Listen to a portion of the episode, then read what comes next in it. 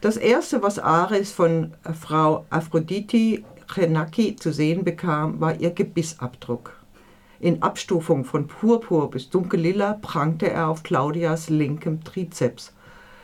Die Zähne hatten sich nicht vollständig in Claudias Solarium gegerbte Haut bohren können und doch bestand kein Zweifel, so richtig weg ging das nie wieder. Zitat Ende.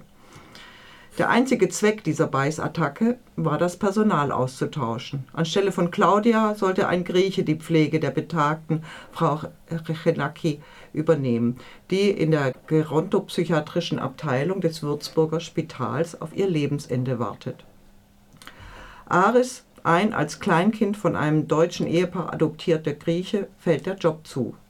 Frau Chenacki braucht Aris, damit er nach Athen fliegt, um einen eingemauerten Koffer zu holen und ihn ihrer Enkelin Aphrodite zu bringen. In dem Koffer soll sich das Erbe für die Enkelin befinden. Tatsächlich fliegt Aris nach Athen.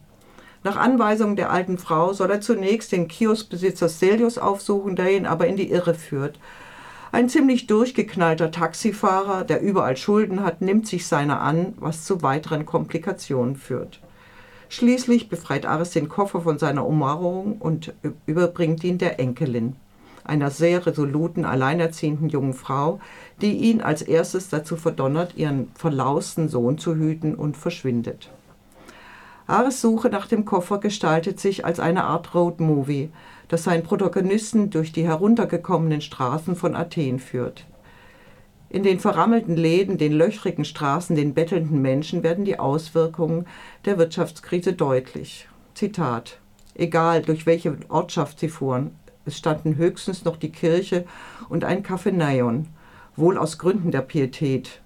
Ansonsten Bauruinen, pseudofuturistische Musterhäuser, Lizenzhändler für Wasserbettmatratzen, autorisierte Motorradersatzteil-Reseller, Einbauküchenspezialisten, Fast alles war geschlossen und warum sollte es auch öffnen? Wer hatte diese Läden je gebraucht? Zitat Ende.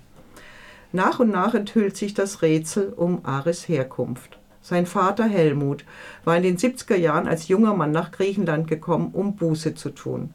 Für die Verbrechen seines Vaters, der während des Zweiten Weltkriegs in Griechenland stationiert war und wohl auch an den Massakern aktiv beteiligt war. Helmut adoptierte ein Findelkind als eine Art Wiedergutmachung für das Unrecht, das die Deutschen dem Land angetan hatten. Damit schließt sich der zweite Erzählstrang des Romans an. Er beginnt 1943 mit der Flucht des jungen Stylianos vor den Deutschen. Gerade noch rechtzeitig kann er das Dorf Komeno verlassen. Dort fanden bei einem Massaker über 300 Dorfbewohner den Tod. 95 davon waren jünger als 15 Jahre.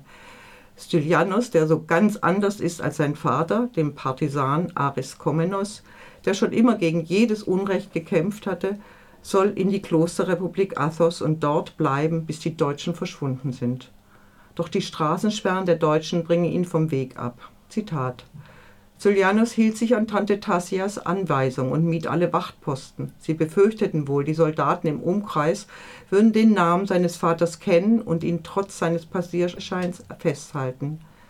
Griechische Spione machten ein gutes Geschäft damit, dass die Deutschen vom Widerstand bei den Deutschen verpfiffen.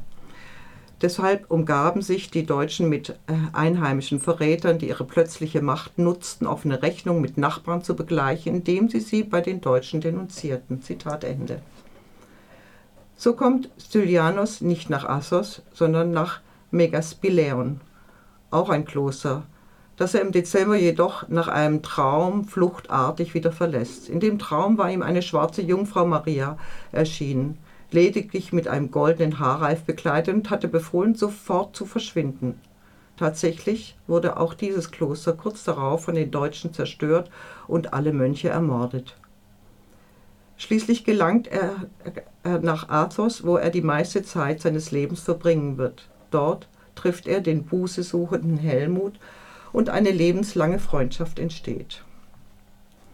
Beckers Roman Alle Guten waren tot ist ein über weite Strecken lesenswertes Buch. Großartig ist die Beschreibung der Pflegestation, die mit viel Ironie und Witz gestaltet ist.